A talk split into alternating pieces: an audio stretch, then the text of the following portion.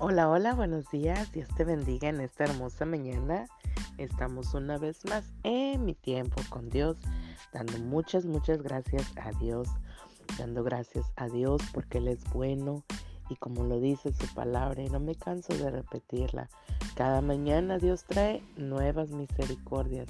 Cada mañana son nuevas las misericordias de Dios y por lo tanto nuevas son sus bendiciones. Así que gocémonos, gocémonos, alegrémonos en este día porque Dios lo ha preparado especialmente para ti y para mí.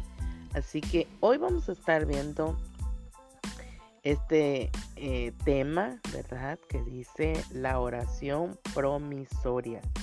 Vamos a leer la primera carta a los Reyes, capítulo 18, versículo 37, el 38, que dice, respóndeme Jehová, respóndeme, para que conozca este pueblo que tú, oh Jehová, eres el Dios y que tú vuelves a ti el corazón de ellos. Entonces cayó fuego de Jehová y consumió el holocausto, la leña, las piedras y el polvo, y aún lamió el agua que estaba en la zanja. Aquí Elías, ¿verdad? Está ah, hablando y orando, ¿verdad? Clamando al Señor. Y antes de comenzar el, eh, devocional, quiero eh, decirte el significado de promisoria. Dice que es eh, la promesa, ¿verdad? Esperada, así para... Es aquello que incluye o encierra una promesa. Es una promesa esperada. Y en este, en, en este capítulo en especial, en esta historia, Elías tenía una promesa de parte de Dios porque si leemos un poquito más atrás de la historia, en los capítulos anteriores, ¿verdad? Podemos ver que Elías, ¿verdad? Se para del rey Acab y, hace, ¿verdad? De eh, una promesa que en tres años no, no llovería, ¿verdad? Y dice que él en cuya presencia eh, de Jehová se encuentra. tú puedes leerlo con calma los capítulos anteriores de Primera de Reyes, ¿verdad? Y aquí en especial eh, Elías se encuentra escondido, ¿verdad? Porque solamente él está como, como profeta. Eh, dice que había eh, escondido a 100 profetas, 50 y 50, y les, les daba de comer, ¿verdad? Porque en ese entonces estaban siendo perseguidos por el motivo de escasez de agua que no había llovido. Entonces, ¿verdad? Elías eh, se muestra una vez acá sabiendo que el término de, del tiempo eh, que había pasado, ¿verdad? Sin, sin llover, pues estaba terminando por la promesa. Por eso dice, ¿verdad? La oración promisoria, por la promesa guardada, ¿verdad? De parte de Dios a Elías de que en, el término eh, que pasara, ¿verdad? El tiempo, pues iba a volver a llover. Entonces, el pueblo de Israel, pues ahora sí que viendo todo este, eh, eh, estas cosas, ¿verdad? De, sin lluvia, pues estaban ahora sí que adorando a otros dioses. Y ahí en el, en el versículo 21 de este capítulo 18 podemos mirar cómo eh, Elías, ¿verdad? Le, le, le, dice, ¿verdad? O sea, parafraseando el texto, les dice al pueblo de Israel, bueno, en este día vas a escoger si a los dioses de Baal, ¿verdad? Que eran los dioses de, esta nación, o a Jehová de los ejércitos, ¿verdad? O sea, Elías le dice al pueblo, se para enfrente y, y, ahora sí que tenían que escoger. Y Elías hace eh, un, pues hace un pacto, digamos, con el, con el rey acá, ¿verdad? Y les dice, bueno, eh, si tú quieres ver, ¿verdad? el poder de Dios del que está conmigo o los dioses que están con ustedes, pues hagamos esto. Entonces ponen dos sacrificios. te estoy explicando más o menos la historia para que puedas entender un poquito el porqué de, de, todo esto.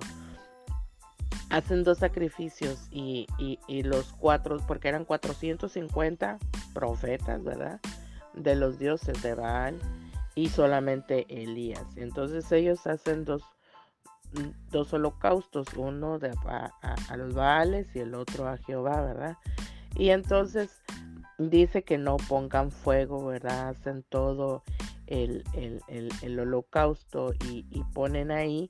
Y entonces eh, comienzan los, los profetas, ¿verdad? Los 450 profetas de Baal comienzan a, a gritar porque eh, eh, Elías les dicen que no, no prendan fuego, sino que el Dios, ¿verdad? El Dios poderoso que, que tenía que encender el fuego. Y por eso estos hombres, ¿verdad? Comienzan a gritar, comienzan a, a alabar, ¿verdad? A su Dios, a decirle que pues enciendan, dice que se rasgaban y caía la sangre y todo, bueno, hicieron todo el merequetengue ese ahí, ¿verdad? Y pues no cayó fuego, ¿verdad? No se encendió para nada el holocausto. Llegado el tiempo, entonces Elías, ¿verdad? Eh, se para y es cuando recuerda, por eso dice la oración promisoria, o sea, le, le recuerda al Señor, ¿verdad? La promesa guardada de parte de Dios para Elías y por eso él le dice, respóndeme, Jehová, respóndeme para que conozca este pueblo que tú, oh Jehová, eres el Dios, para que ellos volvieran una vez más el corazón a Dios. Cuando él hace la oración y, no solamente, ¿verdad? Eh, eh, dice que estaba el, el carnero, estaba ahí y sino que encima de todo eso dice que él pone 12 piedras conforme a las 12 tribus de Israel y manda a echar agua. Y dice que pusieron como cuatro cántaros más o menos, no, estoy muy segura el, cuánto, pero dice que la zanja donde eh, eh, se ponía estaba llena de agua y, uno puede, ¿verdad? a su a su parecer, ¿verdad? Su lógica, dice uno, pues, ¿cómo va a haber fuego ahí si hay agua? No se puede mezclar, debería de haber gasolina o aceite o qué sé yo, ¿verdad? Y, pero para ver el poder de, Dios, ¿verdad? Y, la oración que, tenía Elías con, con, el Señor, entonces dice que el, el fuego descendió y cayó y, aún pues, ¿verdad? Dice que lamió el agua que estaba en la zanja. Qué importante, ¿verdad? Qué importante es que nosotros verdaderamente tengamos esa confianza en el Señor, de cómo esta, esta historia que vemos, ¿verdad? Y está en la palabra de Dios y cómo el poder desciende, ¿verdad? Y, y solo porque por la oración promisoria, por una oración, ¿verdad? De que de promesa que está ahí y es la misma que Dios hace para ti, para mí en todo tiempo y en todo momento. Cuando nosotros vemos, ¿verdad?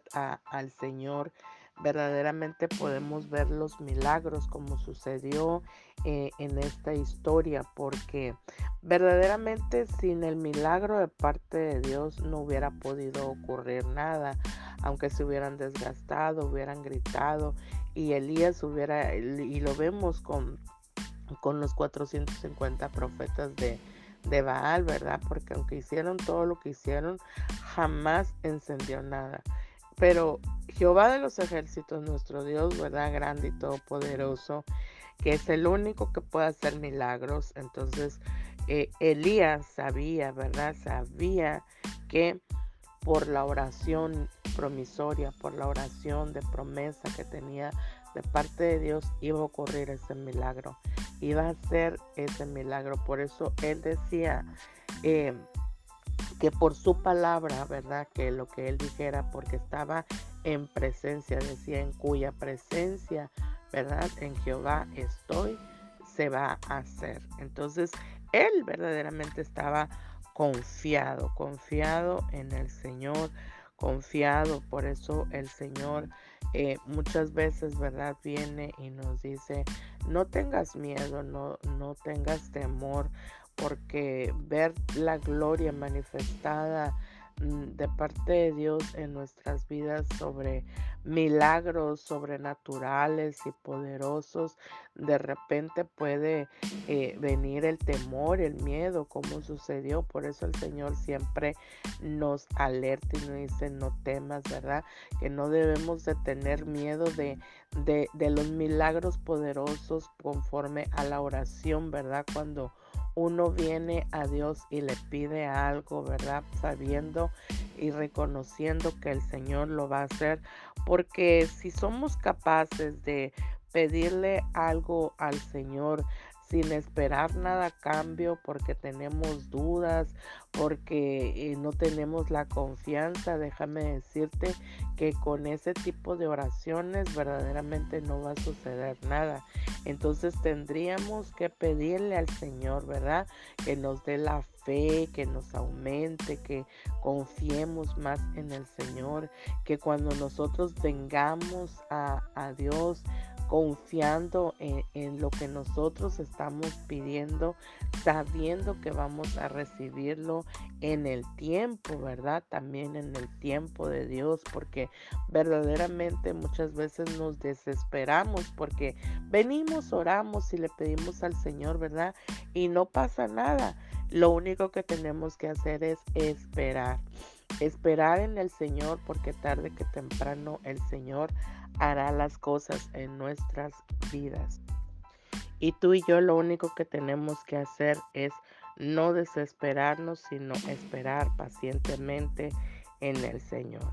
El Salmos capítulo 55 versículo 22 nos dice, porque no dejará para siempre caído al justo. Dios no se olvida. Dios no, no se olvida de lo que nosotros le pedimos, ¿verdad? Y esas, esas Ahora sí que esas cosas, esas peticiones que nosotros tenemos en el Señor, el Señor nos la dará. Así que aprendamos a confiar cada día más en el Señor. Elías no dudó, Elías confiaba en el Señor, Elías sabía eh, quién era él en Dios, no por su no, no por no por sus fuerzas, sino por su palabra, por el poder de la palabra que Dios depositó en él.